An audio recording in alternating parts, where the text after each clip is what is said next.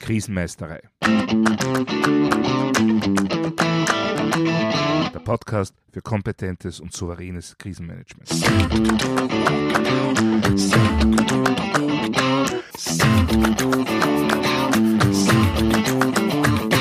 Hallo, ich bin Thomas Prinz von krisenmeisterei.at.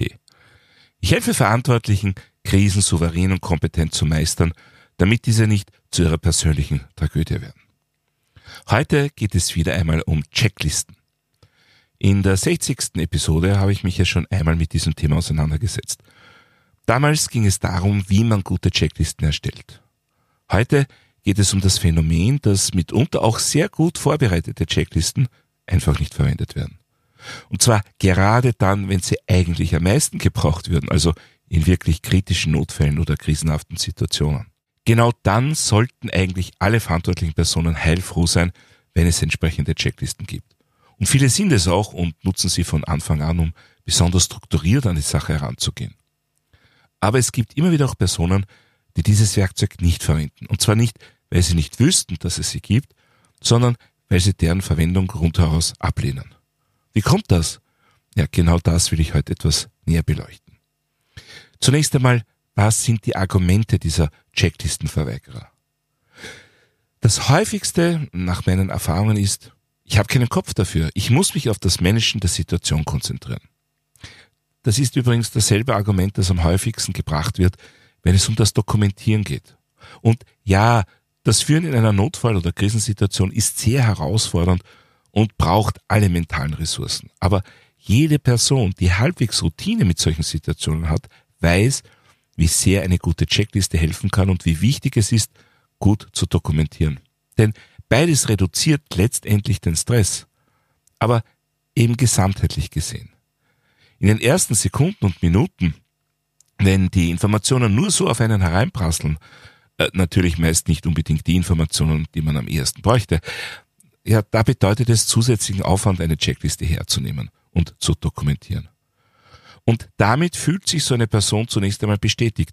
Nur wenn man wirklich mit Checklist und Dokumentation startet und den Gesamtverlauf ehrlich reflektiert und beurteilt, beziehungsweise entsprechendes Feedback zulässt und bekommt, nur dann kann man erkennen, welche Vorteile das wirklich alles bringt.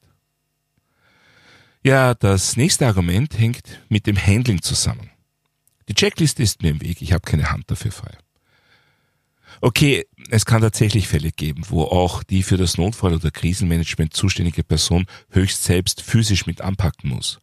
Weil Gefahr im Verzug ist, zu wenige Personen verfügbar sind, diese Person als einzige für eine bestimmte Handlung befugt ist, was auch immer. Keine Frage, ideal ist das nicht. Ein Krisenmanager, eine Krisenmanagerin sollte sich eigentlich immer auf das Führen fokussieren können und daher kein Problem haben, eine Checkliste gemeinsam mit einem Clipboard fürs Dokumentieren mit sich zu tragen. Und wenn es vorhersehbar ist, dass man keine Hand frei hat, dann gibt es alternative Lösungen, wie zum Beispiel Glasigtaschen am Oberschenkel oder am Unterarm. Footballfans zum Beispiel kennen das, wenn der Quarterback am Spielfeld mal kurz am Unterarm nachblättert, wie ein bestimmter Spielzug nun wirklich geht. Und der muss dann wirklich sofort wieder beide Hände frei haben. Also die wichtigsten Checklisten kann man auch verfügbar machen, wenn man keine Hand frei hat. Man muss nur im Vorfeld draufkommen, dass das so ist und sich entsprechend vorbereiten. Womit wir wieder bei meinen Lieblingsthemen sind, Vorbereitung und Übung. Kommen wir zum letzten Argument meiner Top 3. Das hat mit Entscheidungen zu tun. Ich wurde tatsächlich schon damit konfrontiert, dass die Verwendung vorhandener Checklisten abgelehnt wurde, weil das bei der freien und situationsgerechten Entscheidungsfindung stört und einschränkt. Dazu muss man sagen, ja, das könnte tatsächlich der Fall sein. Wenn eine Checkliste den Anwender bzw. die Anwenderin mit Aufgaben niedriger Priorität so überhäuft, dass Aufgaben mit hoher Priorität nicht mehr wahrgenommen werden können, dann haben wir wirklich ein Problem. Ja, aber dann gibt es im Grunde zwei Varianten. Entweder ist die Checkliste schlecht, dann ist es besonders wichtig, dass sie im Rahmen von Übungen evaluiert und im Zuge des darauffolgenden After-Action-Reviews adaptiert wird. Oder es wird schlicht und ergreifend die falsche Checkliste verwendet. Auch hier sind Training und Übung zur Erhöhung der Bediensicherheit besonders wichtig. Also, wie man es dreht und wendet, letztendlich ist ein Nichtverwenden von vorhandenen Checklisten immer kontraproduktiv. Wobei ich nicht ausschließen will, dass man im Zuge der Abarbeitung eines disruptiven Ereignisses erkennt, dass man zwar die richtige Checkliste verwendet, die aber tatsächlich ungeeignet für die konkrete Situation ist. Aber dann ist es wieder essentiell, dies genau aufzuarbeiten und die Checkliste für die Zukunft zu optimieren. Meiner Erfahrung nach stecken hinter diesen drei Argumenten aber meist ganz andere Gründe, die nur oft nicht offen ausgesprochen werden. Entweder weil sie den betroffenen Personen selbst nicht bewusst sind oder weil sie letztendlich auf mangelnde Vorbereitung hindeuten könnten. Und so verteidigt man sich mit einem der zuvor genannten Argumente. Ja, was sind meiner Erfahrung nach nun die häufigsten wirklichen Gründe für das Nicht-Einsetzen vorhandener Checklisten? Nun, der häufigste Grund ist wohl mangelnde Kenntnis der Checklisten. Zunächst einmal ist klar, wenn ich gar nicht weiß, dass es für eine bestimmte Situation eine Checkliste gibt, dann kann ich sie natürlich auch gar nicht einsetzen. Aber das Wissen und die reine Existenz alleine reicht noch lange nicht. Ich muss auch den Inhalt wirklich gut kennen. Denn in einer plötzlichen Krisensituation hat kaum jemand die Nerven, in Ruhe ein unbekanntes Dokument durchzulesen. Besonders wenn es so kompakt und zusammenfassend geschrieben ist wie eine typische Checkliste. Denn dieses Tool soll ja helfen, möglichst rasch die notwendigen, zuvor bekannten und geübten Handlungen in der richtigen Reihenfolge zu setzen. Wer im Notfall eine Checkliste das erste Mal liest, wird sich relativ schnell mal überfordert fühlen. Nur wenn man eine Checkliste gut kennt und weiß, was, weshalb da drinnen steht, nur dann hilft sie einem wirklich. Der nächste Punkt ist die Verfügbarkeit von Checklisten. Wenn ich die erst suchen gehen muss, dann kann das ein Problem sein. Vor allem, wenn ich nach einem disruptiven Ereignis womöglich sehr rasch reagieren sollte. Da muss ich einfach die Checkliste schneller im Zugriff haben, als meine Reaktion erforderlich ist. Ganz klar im Vorteil sind das Systeme, bei denen Alarmierung und Kommunikation elektronisch ablaufen und dabei auch sofort jeweils notwendigen Checklisten zur Verfügung stehen. Gleich ob auf Smartphone, PC oder Tablet. Es gibt aber nach wie vor viele Bereiche, die nicht komplett elektronisch arbeiten können. Da ist es dann wichtig, dass die richtige Checkliste im Bedarfsfall wirklich sofort verfügbar ist.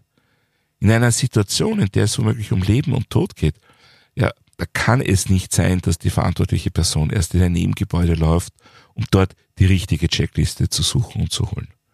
Das muss ihm entsprechend vorgedacht und vorbereitet sein. Aber darauf komme ich später noch näher zu sprechen. Ähnlich wie mit der Checkliste selbst verhält es sich natürlich mit den dafür notwendigen Tools. Klassisch sind das ein Klemmbrett und ein Stift, aber auch hier gibt es verschiedene Möglichkeiten. Wenn meine Checkliste einfach ein Blatt Papier ist und ich sonst nichts zur Bearbeitung zum Handling habe, kein Klemmbrett, kein gar nichts, dann wird es einfach auch eher mühsam. Und da werden manche Personen es eben vorziehen, nicht mit einem fetzen Papier in der Hand herumzulaufen.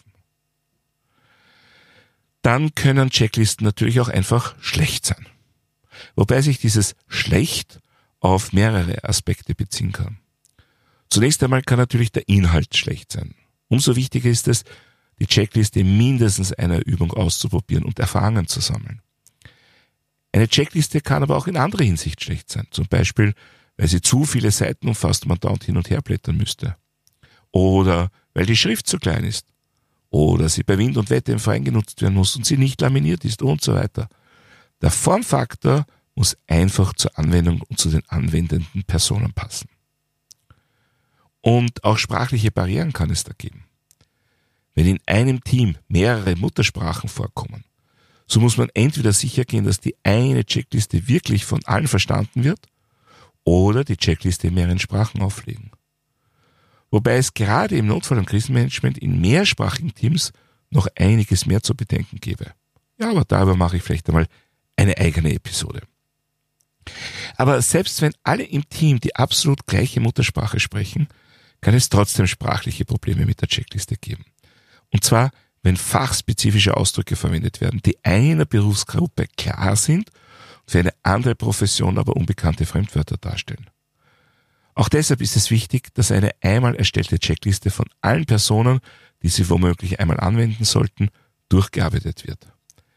Wenn man erst in der akuten Situation darauf kommt, dass man bestimmte Worte nicht versteht bzw. nicht genau weiß, was damit gemeint ist, dann ist die Wahrscheinlichkeit natürlich ziemlich groß, dass die Checkliste einfach zur Seite gelegt wird und ja, freihändig geführt wird.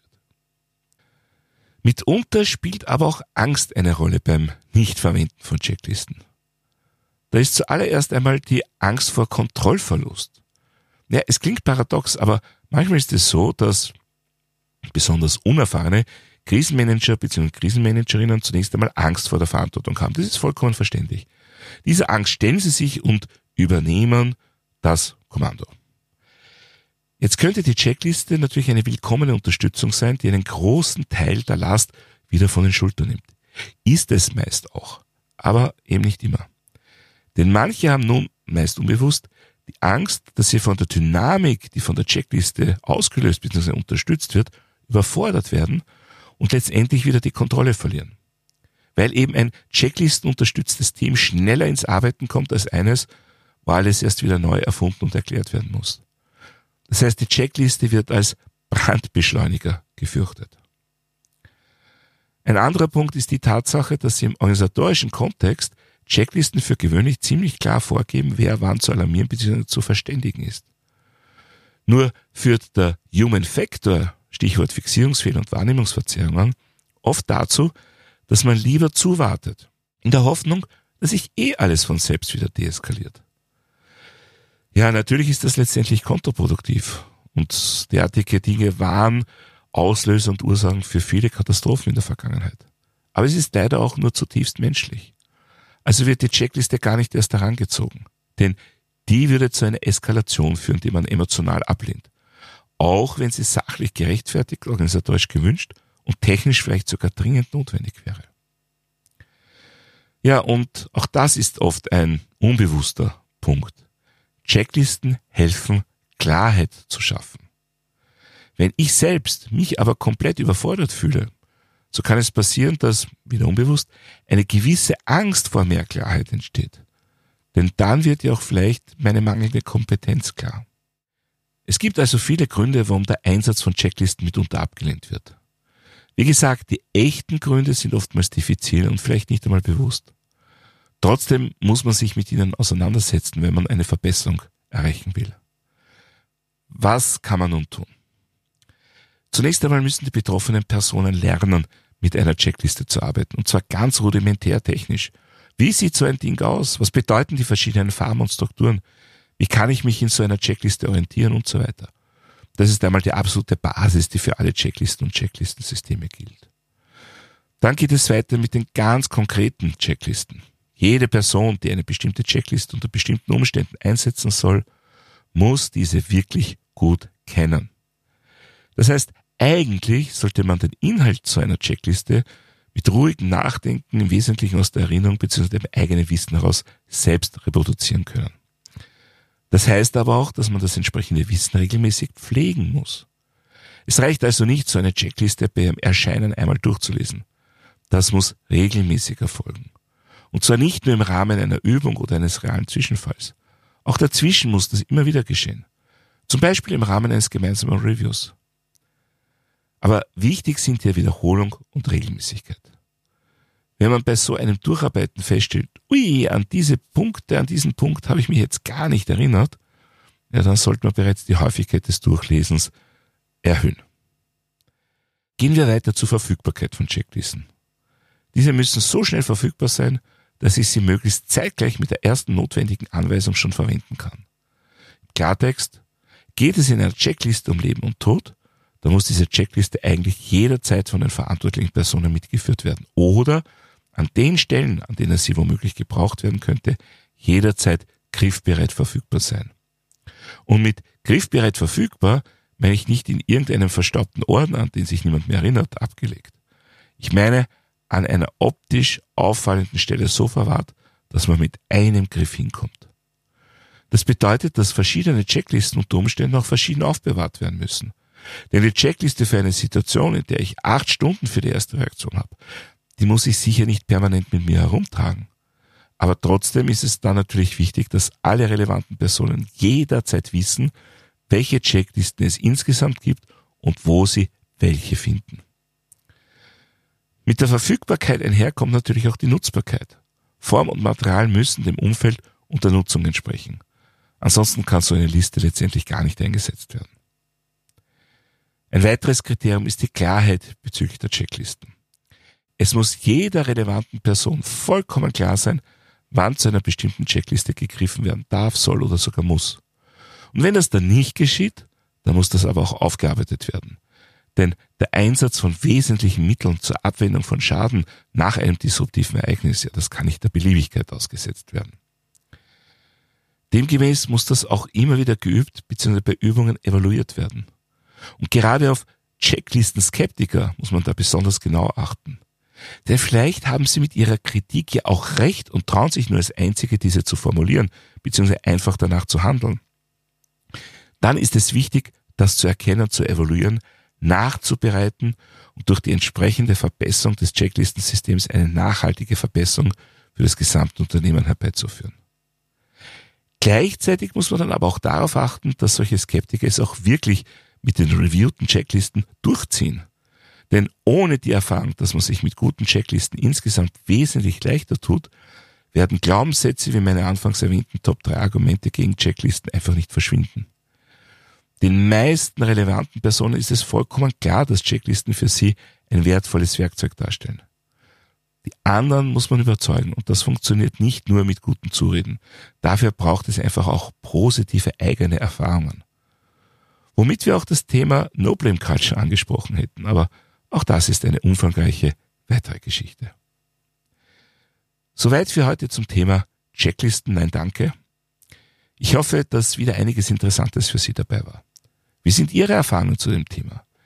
Wenn Sie persönliche Erfahrungen haben oder meine Unterstützung für Ihr Krisenmanagement möchten, kontaktieren Sie mich doch einfach via E-Mail oder über meine Website www.krisenmeisterei.at.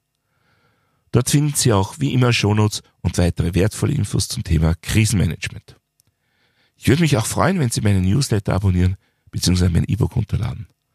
Außerdem können Sie sich für eine meiner Online-Schulungen anmelden. Und wenn Sie irgendwelche Anregungen, Fragen oder Wünsche zum Podcast haben, dann schicken Sie mir doch einfach eine E-Mail an podcast.krisenmeisterei.at. Und falls Sie es noch nicht getan haben, vergessen Sie nicht, den Podcast gleich zu abonnieren, dann versäumen Sie in Zukunft keine Folge.